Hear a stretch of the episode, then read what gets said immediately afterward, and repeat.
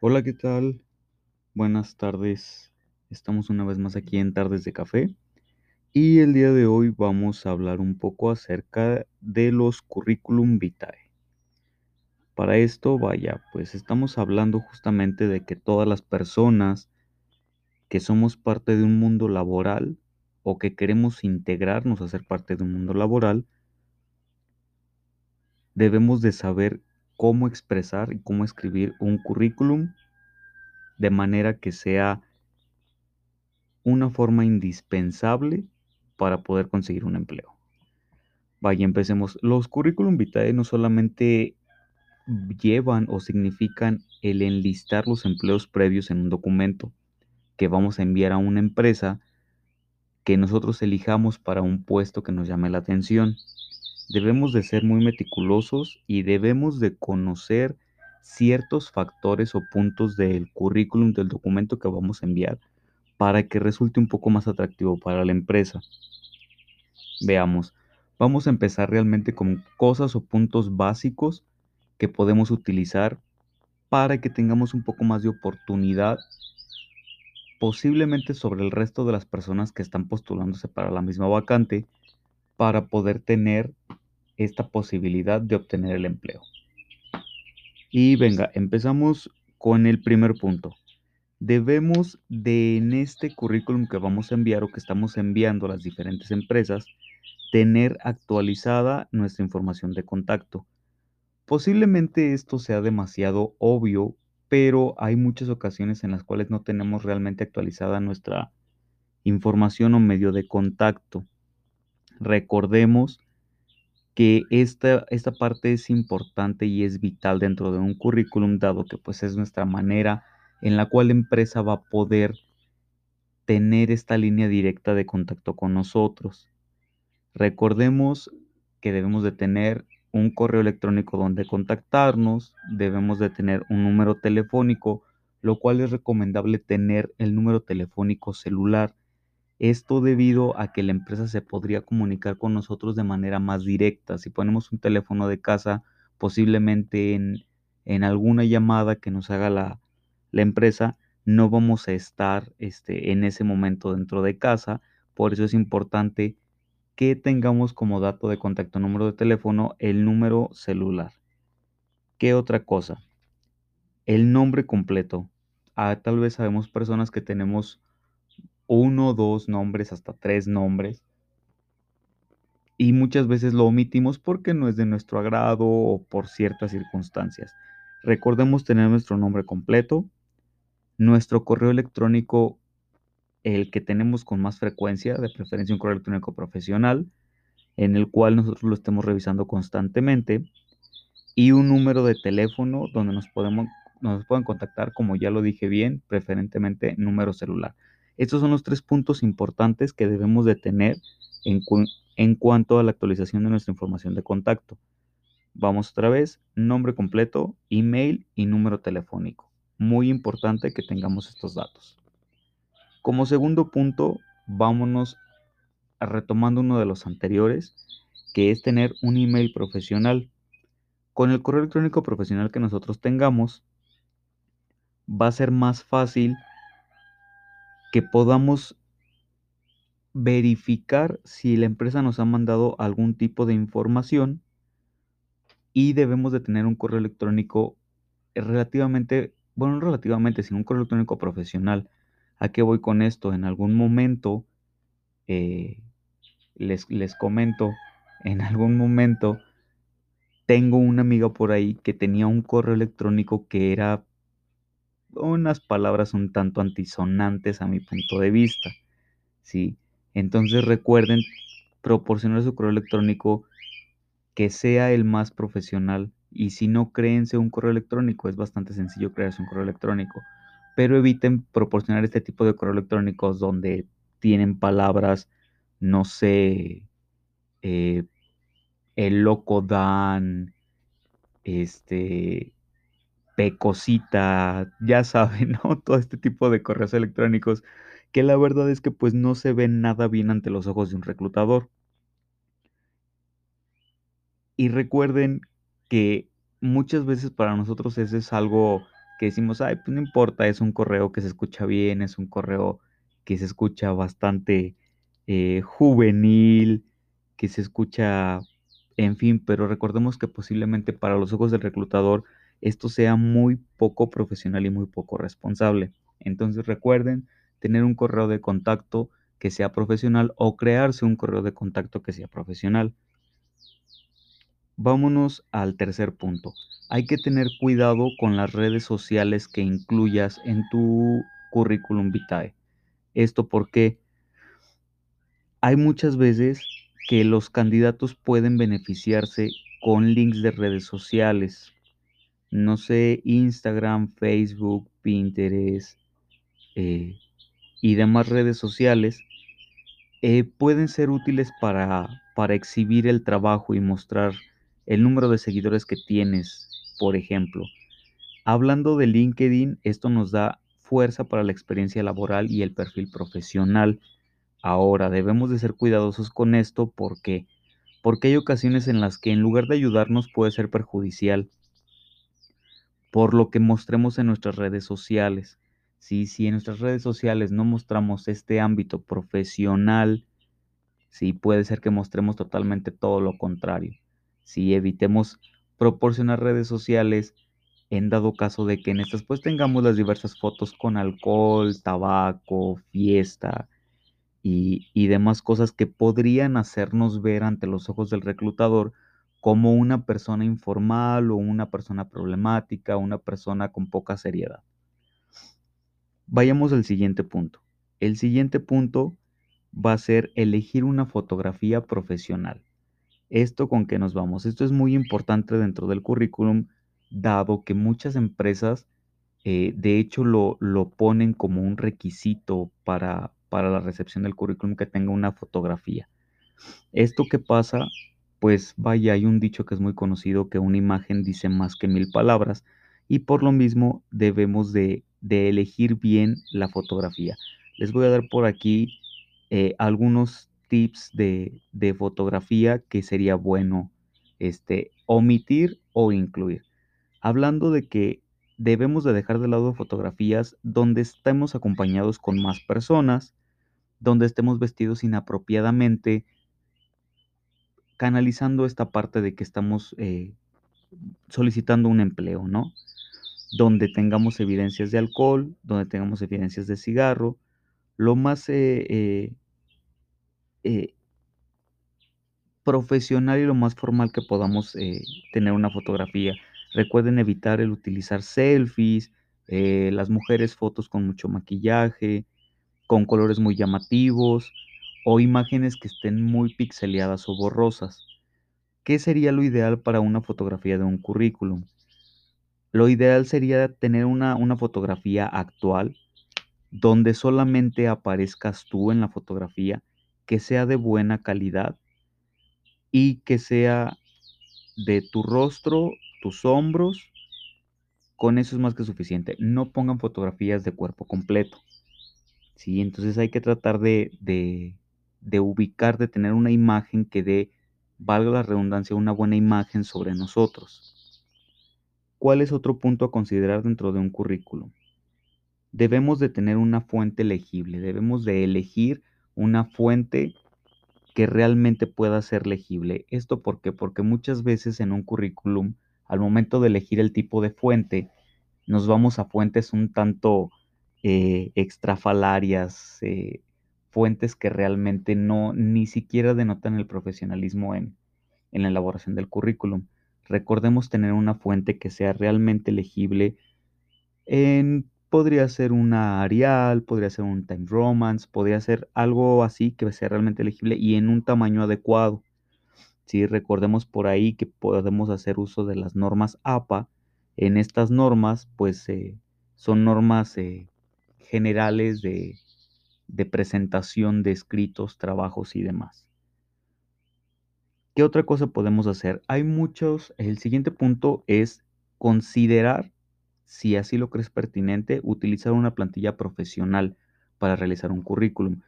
¿Cuál es la ventaja y desventaja en esto? La ventaja es que ya te dan un, formato en el cual tú puedes ir rellenando, puedes ir viendo las cosas cómo, cómo quedarían en tu currículum y es una manera muy, muy general en la cual puedes presentarlo. ¿Cuál es lo malo? Que posiblemente la gran mayoría de las personas estén utilizando un formato igual al tuyo. A pesar de que son plantillas fáciles de modificar y descargar y te ahorran tiempo y esfuerzo, debemos de tener en cuenta que tienes que darle tu toque y tu estilo personal a tu currículum. Así es de que ojo con las plantillas. Puedes posiblemente descargar alguna plantilla o ver alguna plantilla en internet para darte una idea de cuál sería la mejor opción para tu currículum. Personalmente les recomiendo que hagan esta parte del currículum muy a su estilo, respetando lo que hemos dicho anteriormente, de los datos personales, tu fotografía, una fuente legible y demás. Vámonos con el siguiente punto que sería, debes de dividir el contenido de tu currículum en secciones. Debemos de tener en claro que hay diferentes secciones en un currículum y cada una de estas tiene un orden y tiene una jerarquía diferente. No obstante con esto, para ser lo más claros posibles y no confundir al reclutador y poder facilitar la lectura de tu currículum, es que se indique en el inicio de cada sección un subtítulo. En esto a que voy, por ejemplo, eh, podemos poner perfil profesional, aptitudes, historia laboral, historial académico. Esto de cierta manera que pueda ser un poco más de eh, entendible, perdón, o sea, que pueda ser más, más fácil para el reclutador poder hacer una lectura completa de tu currículum. ¿Sale? Entonces, recordemos dividir el contenido o seccionar el contenido de nuestro currículum de una forma que sea bastante digerible. Vámonos con otro punto, que es el utilizar el formato del currículum cronológico inverso. En esto que nos vamos, nos vamos a la experiencia laboral. Es importante que tengamos esta parte de un formato cronológico inverso, en el cual mostraríamos nuestra experiencia más reciente al inicio, nuestra experiencia laboral más reciente al inicio, y de ahí nos vamos hacia atrás hasta la más antigua. Recordemos que la mayoría de los currículum lo traen de esta manera y es más fácil para el reclutador ver en el inicio cuál fue tu último empleo, cuánto tiempo duraste ahí, cuáles eran las labores que desempeñabas, a que lo pongamos del más antiguo al más reciente. ¿Va? Entonces recordemos hacerlo en un orden cronológico inverso. ¿Qué es otra cosa que debemos de tener en cuenta para el momento de elaborar un currículum y mandarlo? Recordemos leer cuidadosamente la descripción del puesto. Esto porque porque a los reclutadores no les gusta ver currículums genéricos, que es lo que yo les comentaba hace un momento de utilizar las plantillas que, se utilizan este, regularmente eh, bajadas de internet y que son como muy generales. Ellos quieren darse cuenta, los reclutadores les gusta darse cuenta de que te tomaste el tiempo para adaptar tu experiencia y habilidades que es también lo que les comentaba de que el currículum tiene que ser un punto específico, algo que sea muy tuyo, ¿sí? Algo que le dé ese toque personal.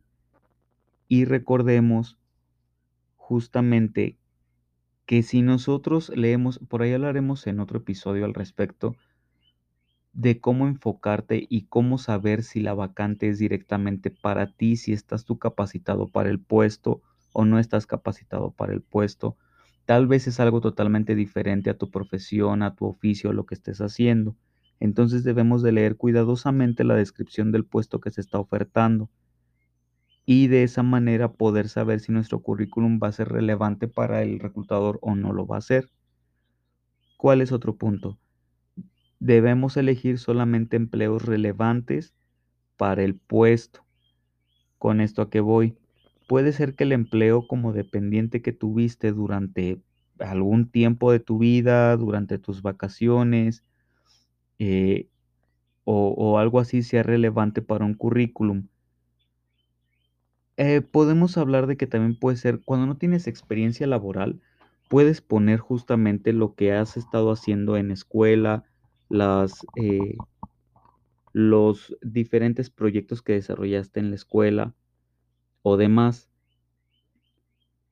Pero recordemos también que al momento de que tú pones, si ya tienes más experiencia laboral, si posiblemente llevas años trabajando y has tenido, no sé, 5, 6, 7, 7 empleos diferentes, vamos a poner dentro del currículum los empleos más relevantes, esos empleos en los cuales posiblemente obtuviste un crecimiento, obtuviste un ascenso, donde tuviste algún proyecto importante. ¿sí? Los demás empleos que posiblemente hayan sido eh, de poca duración, en los cuales no, este, no tuviste gran crecimiento, ese tipo de empleos los podemos omitir en dado momento y poner solamente los más relevantes, ¿vale? ¿Qué otra cosa podemos poner en el currículum para que sea, para que resalte ante los ojos del reclutador? Podemos incluir los logros y los resultados medibles. Con esto puede ser a todo lo que obtuviste, como bien lo decíamos en el punto anterior, en los trabajos donde posiblemente tuviste uno o varios ascensos, en los trabajos donde tuviste alguna certificación, donde pudiste eh, denotar más el trabajo que haces y los resultados que tuviste con ese trabajo. Entonces, ese es otro punto importante, el incluir los logros y resultados medibles.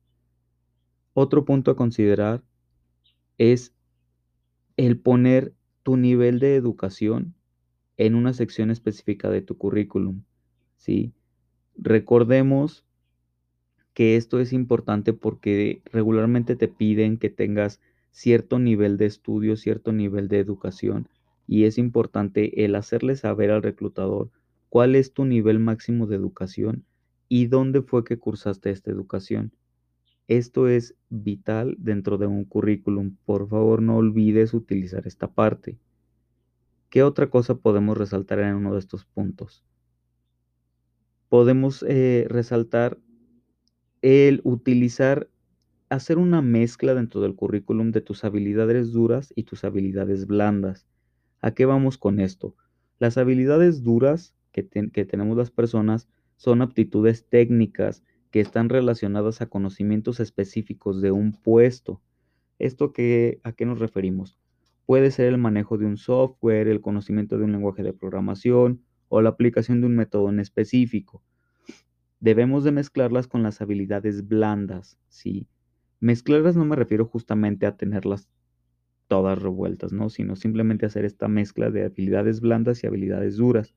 Las habilidades blandas son por su parte aptitudes que se relacionan con la personalidad del candidato y su forma de tratar con otras personas. ¿A qué me refiero con esto? Es como la comunicación, el trabajo en equipo, la empatía, todo este tipo de cosas que podemos hacer. Como tal, eh, para un currículum es importante que tengas ambas categorías dentro de tu sección de habilidades. Esto es algo que también notan mucho los reclutadores. Yendo hacia otro punto, ¿qué es lo que vamos a hacer? Vamos a, escribir de una manera profesional, vamos a escribir con un lenguaje profesional. ¿Esto para qué? No importa que estés interesado en solicitar un empleo en una empresa muy innovadora y muy moderna, ¿sí? Eh, o muy conservadora por su parte. Lo que debemos de hacer es utilizar un lenguaje profesional y evitar el usar frases coloquiales, abreviaturas informales o lenguaje muy casual. ¿Por qué? Porque si utilizamos este tipo de lenguaje podemos causar una mala impresión ante el reclutador. Debemos tener mucho cuidado con esto. ¿Cuál es otro punto de suma importancia, pero realmente muy importante dentro del currículum? Debemos de cuidar la ortografía. Recordemos que las faltas de ortografía y gramática son los errores más comunes que existen en los currículum, pero por eso debemos de estar atentos y no confiarnos únicamente al autocorrector que nos da el formato que estemos utilizando, porque muchas veces, como se han de dar cuenta, el autocorrector nos pone palabras que no teníamos pensado poner, que no representan la idea que nosotros queremos dar. Entonces, una vez que hagas tu currículum, recuerda verificar realmente la ortografía que tienes en, en él y darle una, dos, tres revisadas hasta que te asegures que realmente tu ortografía es la correcta. Otro punto que, les quiero comentar acerca del currículum es que no debemos de tener o de enviar, de elaborar un currículum que se vea muy saturado. ¿sí? Recordemos que la clave de un buen currículum es que sea legible. ¿Por qué? Porque un reclutador no va a invertir su tiempo en leer algo que sea poco claro. ¿sí? Y algo que esté realmente saturado. Muchas veces se manda un currículum que está realmente saturado y de verdad es que no es legible, no es digerible al momento de leerlo. Otra cosa que puede ser dentro de este mismo es que las palabras les recomiendo que estén a 1.5 eh, de espacio. Esto es bastante recomendable.